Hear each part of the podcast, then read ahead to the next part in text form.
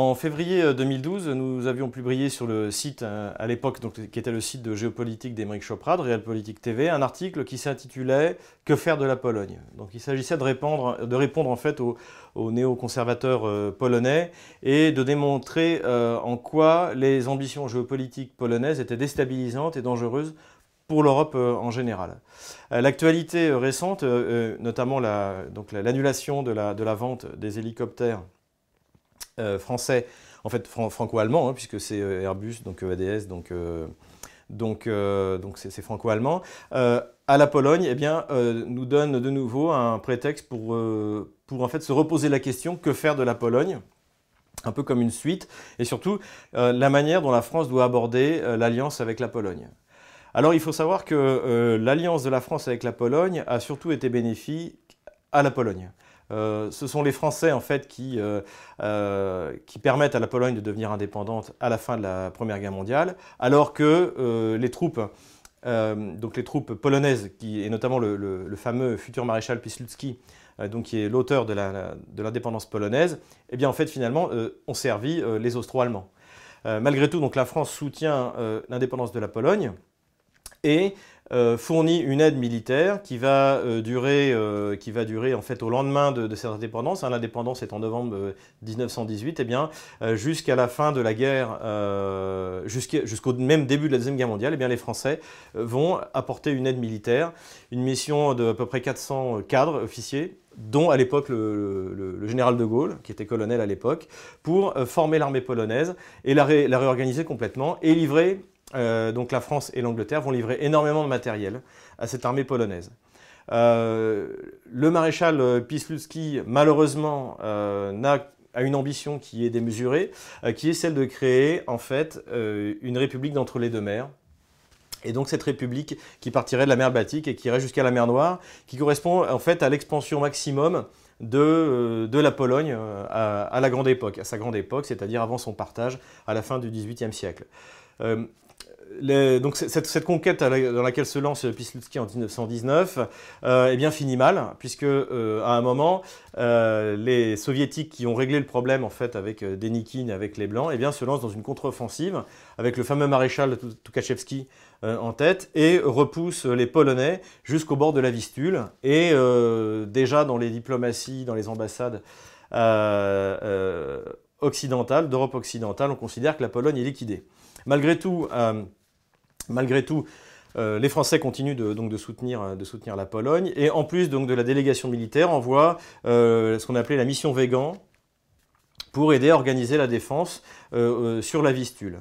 Et c'est ce qu'on a et donc et a lieu finalement ce qu'on a appelé le miracle de la Vistule.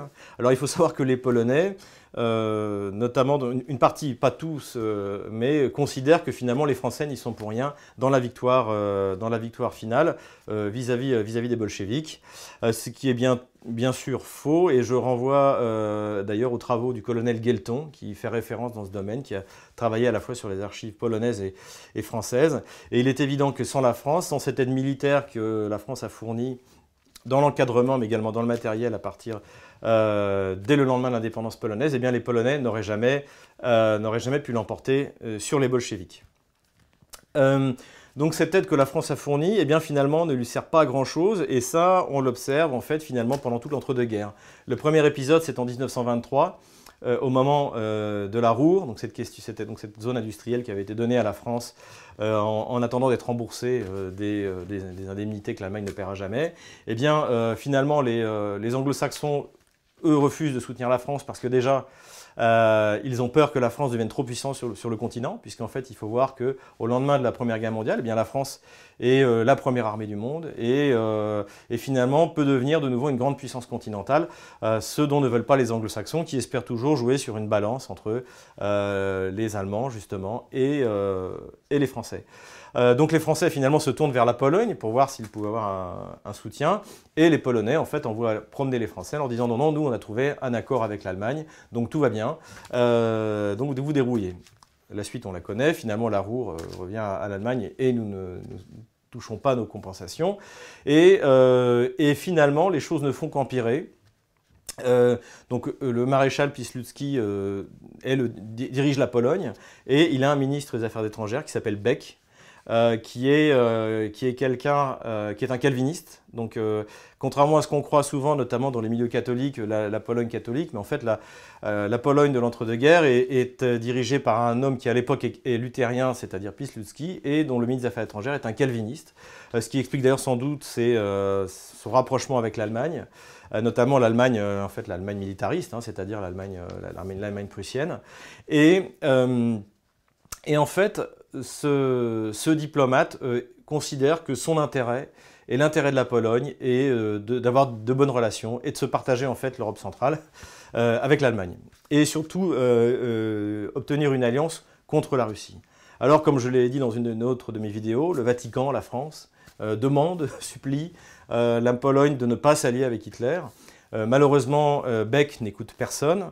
En 1938, c'est Munich, c'est le partage de la Tchécoslovaquie, le partage de la Tchécoslovaquie donc entre la Pologne, la Hongrie et l'Allemagne, et qui a surtout comme résultat de jeter Staline dans les bras d'Hitler. Et finalement, la deuxième guerre mondiale démarre en 1938 en fait à Munich, et par ce renversement d'alliance provoqué justement euh, par, euh, euh, la Pologne, puisqu'à partir de ce moment-là, Staline va dire, ben, en fait, l'Occident va se mettre d'accord pour me faire la guerre, donc le mieux c'est de prendre les devants, et eh bien je vais, je vais, je vais signer un accord avec, avec Hitler, sachant qu'il y avait déjà entre l'Allemagne et, l'URSS des accords secrets de coopération militaire. Donc voilà, le partage de la Tchécoslovaquie, eh bien malheureusement, a abouti au partage de la Pologne entre Staline et Hitler, et, finalement, comme souvent dans son histoire, la Pologne euh, paye, paye, ses erreurs de jugement. Et, euh, et le fait que, notamment vis-à-vis de la France, eh bien, elle n'est pas un allié fiable. Alors après, euh, l'histoire de la Pologne eh bien, se prolonge la, à l'intérieur du bloc soviétique. et puis finalement, on arrive donc, on arrive au moment de la chute du mur de Berlin que nous fêtons d'ailleurs demain, le 9 novembre 89, et donc l'écroulement progressif de tout le bloc soviétique. Euh, de tout le bloc même, euh, le bloc communiste, et, euh, la Pologne retrouve sa, son indépendance. Il est vrai que, et là c'est important de se mettre à la place des Polonais, quoi qu'il en soit, les Polonais se retrouvent entre une Allemagne réunifiée, donc extrêmement puissante, première puissance économique, et une URSS extrêmement affaiblie, mais qui est toujours là, même si en fait entre, la, Russie, la nouvelle Russie, euh, donc euh, post-communiste, et la Pologne, il y, a, euh, il y a la Biélorussie. Donc désormais, il n'y a plus de frontières communes, sauf à, Kaliningrad, qui d'ailleurs fait rêver encore aujourd'hui les Polonais, qui aimeraient beaucoup remettre la main dessus, mais ce ne sera pas facile. Et, finalement, et finalement donc, bah, la Pologne doit, se trouver un allié. Et D'habitude, elle se tourne vers la France, mais la France, bien, c'est la France du post, sur la fin de règne de Mitterrand. Ensuite, c'est la France de Jacques Chirac, donc c'est une France qui n'existe pas du point de vue diplomatique, quasiment pas, hein, qui se laisse euh, malmener en Yougoslavie, qui fait n'importe quoi. Euh, et finalement, les Polonais euh, eh se tournent vers les États-Unis et vers l'OTAN. Et il faut bien comprendre, pour comprendre ce qui se passe aujourd'hui encore avec la Pologne, c'est que pour la Pologne, l'Union européenne, c'est avant tout les fonds structurels, c'est-à-dire des dizaines et des dizaines de milliards d'euros qui, lui sont donnés pour faire redémarrer son économie. Euh, mais la chose importante, et on le voit aujourd'hui notamment avec le PIS, donc le parti au pouvoir, c'est l'OTAN. Et aujourd'hui, ça ne dérangerait absolument pas euh, la Pologne de quitter l'Union européenne pour ne conserver que l'OTAN, puisque c'est vraiment que ça qui lui intéresse. Alors l'Union européenne a quand même une, utilité dans la politique polonaise qui est de permettre eh bien, de, concentrer euh, tous les pays européens contre la Russie, qui est son adversaire, donc qui est la, la, grande puissance slave concurrente en Europe centrale. Et finalement, euh, la Pologne a toujours ce rêve eh bien, de reconstituer euh, le rêve de Piłsudski, c'est-à-dire ces républiques d'entre les deux mers, euh, entre la mer Baltique et la mer, et la mer Noire. Il est intéressant aussi de voir que donc ce projet polonais est repris aujourd'hui par les nationalistes ukrainiens, et euh, leurs, euh, on va dire, leurs petits frères, même s'ils sont bien plus minoritaires en Biélorussie qu'en Ukraine, euh, qui, donc, qui été rebaptisé de terme latin de intermarium, c'est-à-dire une espèce de, territoire entre, les, donc, entre la Baltique et la mer Noire, qui serait dévolu aux, pays d'Europe centrale et qui serait dirigé contre, contre, contre la Russie. Alors évidemment, ce projet, bon, euh, c'est une, vision, euh, une vision géopolitique assez primaire qui s'adresse avant tout euh, à des nationalistes assez, assez peu cultivés. mais malgré tout, c'est un projet qui peut intéresser et qui avait été repris notamment par le site Stratford, en fait, de créer une espèce de grande Pologne qui soit une, zone tampon entre la Russie et le reste de l'Europe. Bon, tout ça peut paraître un peu fantaisiste, mais il y a dans les élites polonaises, notamment chez des gens assez fanatiques comme les comme le, PIS, qu'on trouve beaucoup à l'intérieur du PIS, eh bien, il y, a, cette volonté en fait, de, recréer l'Empire polonais. Euh, alors, quelles conséquences pour la France? Eh bien, euh, dans la mesure où la France, euh, les, les, Polonais n'ont aucune considération pour la France d'aujourd'hui. C'est-à-dire qu'ils vont utiliser tout ce qu'ils peuvent utiliser pour faire avancer leurs objectifs, mais leurs alliés, ce sont les États-Unis. Euh, la, première, entre guillemets, trahison euh, des Polonais vis-à-vis de la France, eh bien, c'est en 2003, lorsque euh, les Polonais étaient censés acheter des Mirages, donc pour leur remplacer leurs avions de chasse soviétiques. Et, en fait, ils vont finir par acheter des F-16 avec l'argent que leur a donné l'Union européenne. Donc c'est le grand scandale, mais, mais les Polonais n'en font qu'à leur tête. Et finalement, la même chose s'est reproduite il y a quelques semaines avec les Caracal, donc les hélicoptères. Pour revenir à l'origine de la crise, euh, il faut se souvenir qu'au moment justement de la non-livraison des Mistral à la, Russie, eh bien, en fait, euh, le ministre de la Défense, donc euh, le Drian, le ministre des Affaires étrangères à l'époque, Laurent Fabius, et le président François Hollande ont fini par craquer sous la pression essentiellement américaine, mais aussi polonaise. Et donc, euh, en échange de, cette, euh, de, cette, euh, de, cet abandon, en fait, de cette, encore une fois, de cette trahison des intérêts nationaux français, de livrer des bateaux qui avaient été déjà prépayés, avec tout ce qui devait y aller derrière. Hein, je vous rappelle qu'il va y avoir un Mistral numéro 3, numéro 4, refaire les chantiers navals de Saint-Pétersbourg, etc., etc., tout ce potentiel. Eh bien, les Polonais ont dit, non mais nous, on vous achètera pour plus de 3 milliards d'hélicoptères.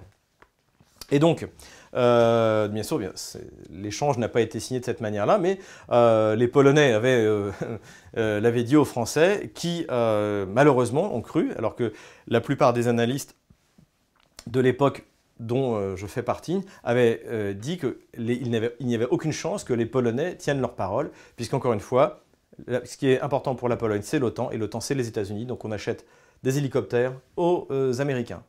Et donc, euh, il y a quelques semaines, les, Polonais, sans aucune surprise, ont mis ce camouflet au visage euh, du gouvernement français et du président, euh, Hollande.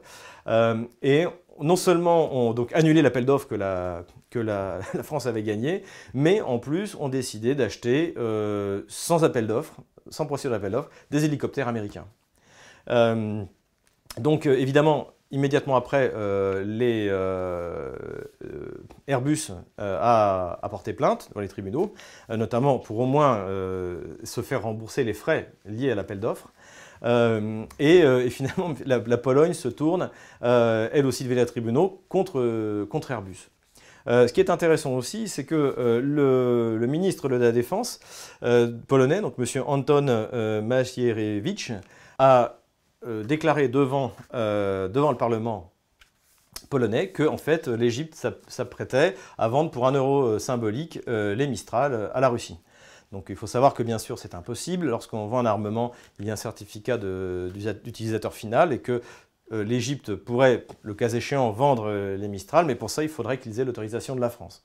Et ce qui est intéressant, c'est qu'en fait le ministre de la Défense polonais euh, craint que suite à la trahison de la parole donnée euh, et de la signature polonaise vis-à-vis de la France, eh bien les, Français fassent de même et reprennent les Mistral pour les livrer à la Russie. Ce qui est également absurde puisque la France, bien sûr, ne, passera pas par, euh, par ce schéma absurde pour, pour vendre les Mistral, enfin en tout cas, espérons-le. Euh, le fait est que euh, on ne peut pas vraiment reprocher à la Pologne en soi de, s'appuyer uniquement sur les États-Unis euh, pour défendre ses intérêts nationaux. Ce qu'on peut reprocher en revanche au gouvernement français, c'est d'avoir cru, la Pologne. C'est d'avoir justement ignoré le fait que depuis que la Pologne a recouvré son indépendance en 1918, eh l'alliance franco-polonaise n'a absolument jamais servi à rien à la France et que les Polonais n'ont absolument jamais tenu leur parole vis-à-vis de la France.